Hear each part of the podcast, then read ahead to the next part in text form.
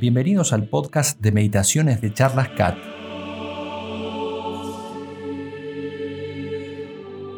La meditación católica consiste simplemente en hablar amistosamente con Dios. Ayuda mucho para avanzar en la vida espiritual y por eso ha sido siempre muy recomendada por la Iglesia y por los santos. A través de la meditación, ellos llegaron a vivir una vida de amor y de gran cercanía con Dios.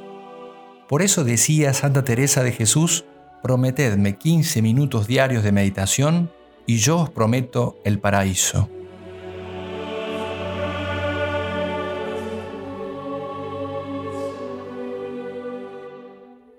Oración para antes de comenzar la meditación.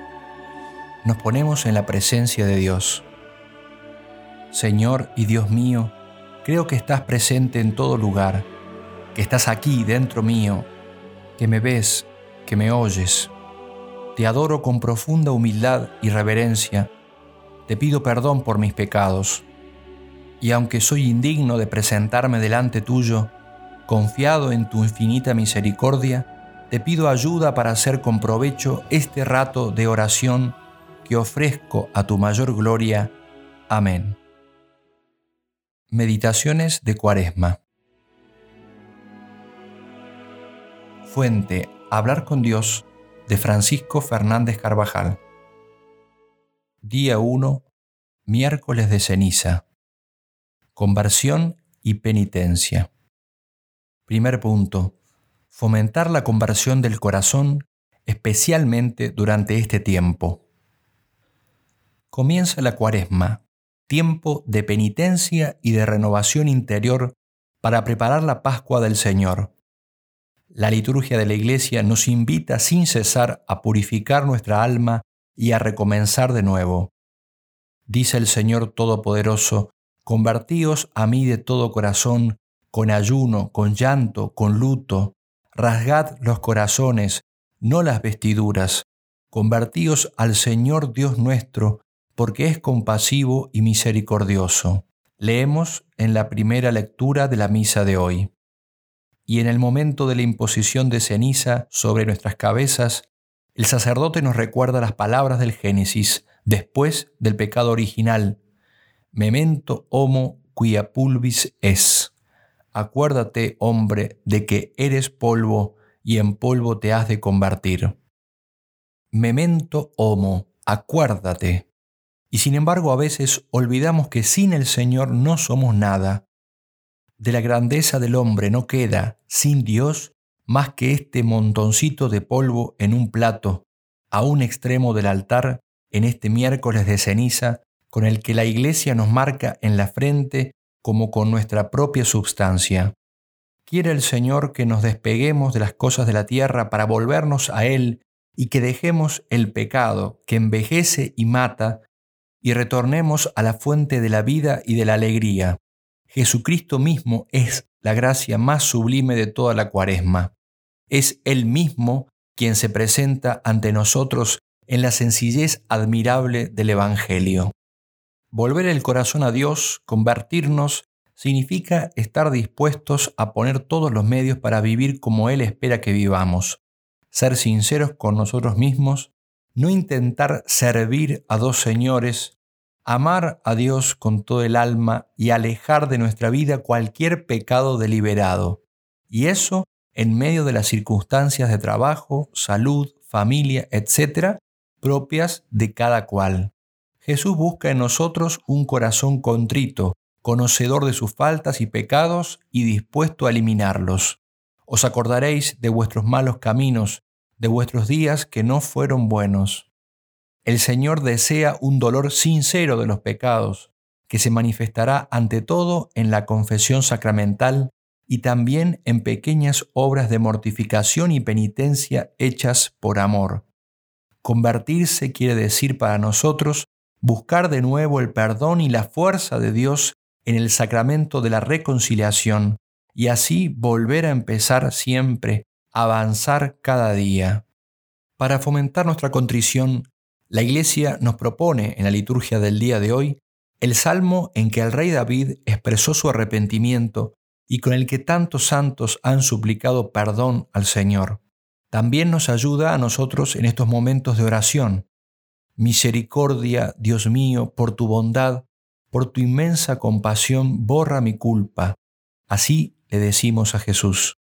Lava del todo mi delito, limpia mi pecado, pues yo reconozco mi culpa, tengo siempre presente mi pecado. Contra ti, contra ti solo pequé. Oh Dios, crea en mí un corazón puro, renuévame por dentro con espíritu firme, no me arrojes lejos de tu rostro, no me quites tu santo espíritu. Devuélveme la alegría de tu salvación, afiánzame con espíritu generoso. Señor, me abrirás los labios y mi boca proclamará tu alabanza. El Señor nos entenderá si en el día de hoy le repetimos de corazón, a modo de ejaculatoria, Oh Dios, crea en mí un corazón puro, renuévame por dentro con espíritu firme.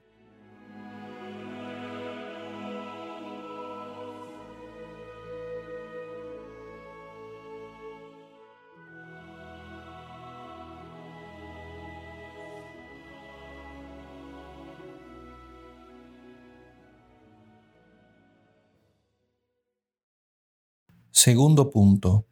Obras de penitencia. Confesión frecuente, mortificación, limosna. La verdadera conversión se manifiesta en la conducta.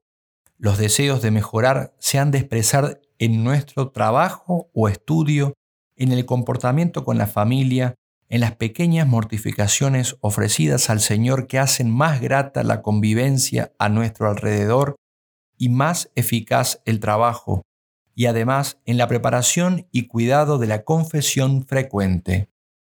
El Señor también nos pide hoy una mortificación un poco más especial, que ofrecemos con alegría, la abstinencia y el ayuno, que fortifica el espíritu. Mortificando la carne y su sensualidad, eleva el alma a Dios, abate la concupiscencia dando fuerzas para vencer y amortiguar sus pasiones, y dispone el corazón para que no busque otra cosa distinta de agradar a Dios en todo. Durante la cuaresma nos pide la Iglesia esas muestras de penitencia, la abstinencia de carne a partir de los 14 años y el ayuno entre los 18 y 59 años cumplidos, que nos acercan al Señor y dan al alma una especial alegría. También la limosna, que ofrecida con corazón misericordioso, desea llevar un poco de consuelo al que está pasando una necesidad o contribuir según nuestros medios en una obra apostólica para bien de las almas. Todos los cristianos pueden ejercitarse en la limosna, no solo los ricos y pudientes, sino incluso los de posición media y aún los pobres. De este modo, quienes son desiguales por su capacidad de hacer limosna son semejantes en el amor y afecto con que la hacen. El desprendimiento de lo material, la mortificación y la abstinencia purifican nuestros pecados y nos ayudan a encontrar al Señor en nuestro quehacer diario, porque quien a Dios busca queriendo continuar con sus gustos, lo busca de noche y de noche no lo encontrará. La fuente de esta mortificación estará principalmente en la labor diaria, en el orden, en la puntualidad al comenzar el trabajo, en la intensidad con lo que realizamos, etc. En la convivencia con los demás encontraremos ocasiones de mortificar nuestro egoísmo y de contribuir a crear un clima más grato en nuestro entorno. Y la mejor mortificación es la que combate en pequeños detalles durante todo el día la concupiscencia de la carne, la concupiscencia de los ojos y la soberbia de la vida. Mortificaciones que no mortifiquen a los demás, que nos vuelvan más delicados, más comprensivos, más abiertos a todos. Tú no serás mortificado si eres susceptible, si estás pendiente solo de tus egoísmos, si avasallas a los otros, si no sabes privarte de lo superfluo y a veces de lo necesario si te entristeces cuando las cosas no salen según los habías previsto. En cambio, eres mortificado si sabes hacerte todo para todos, para ganar a todos. Cada uno debe hacerse un plan concreto de mortificaciones que ofrecer al Señor diariamente en esta cuaresma.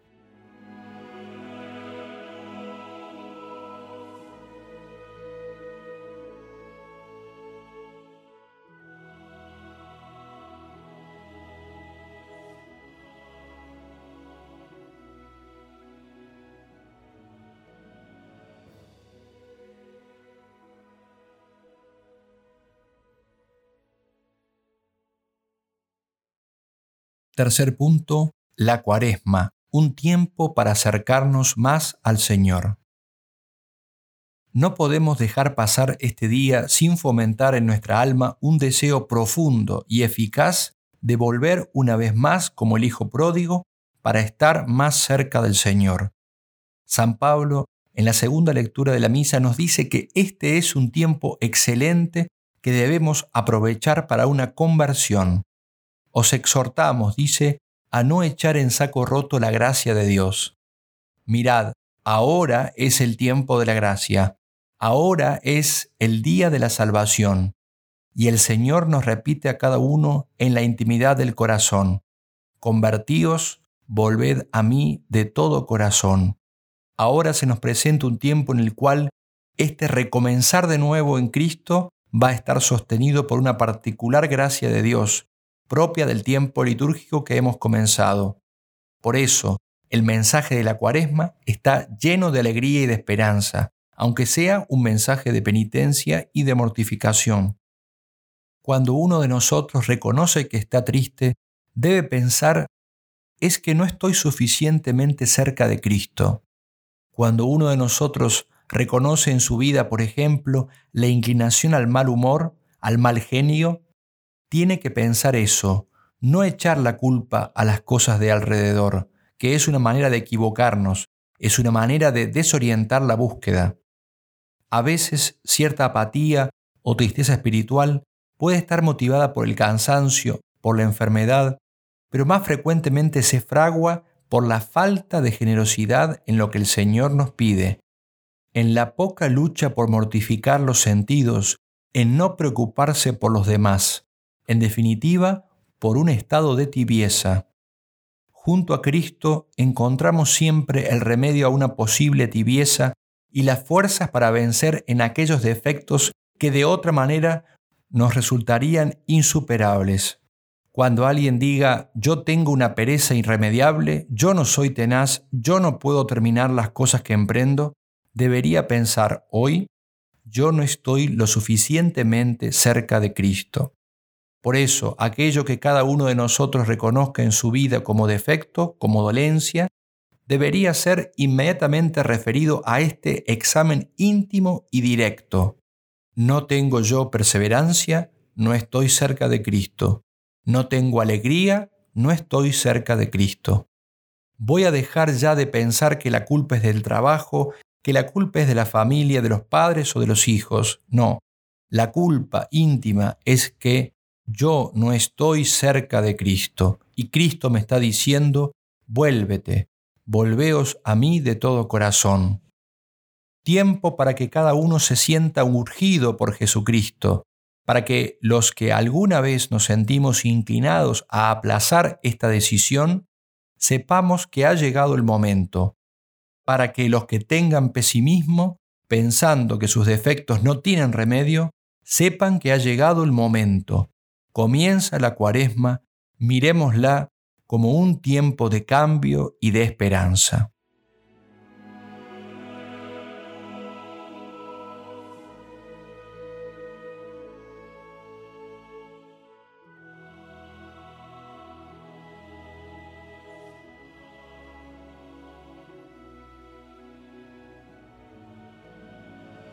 Oración para concluir la meditación. Señor y Dios mío, te doy gracias por los buenos pensamientos, afectos y propósitos que me has inspirado en este rato de oración. Te los ofrezco a tu mayor gloria y te pido gracia eficaz para ponerlos en práctica. Que pueda cumplir en todas las cosas tu santa voluntad. Amén.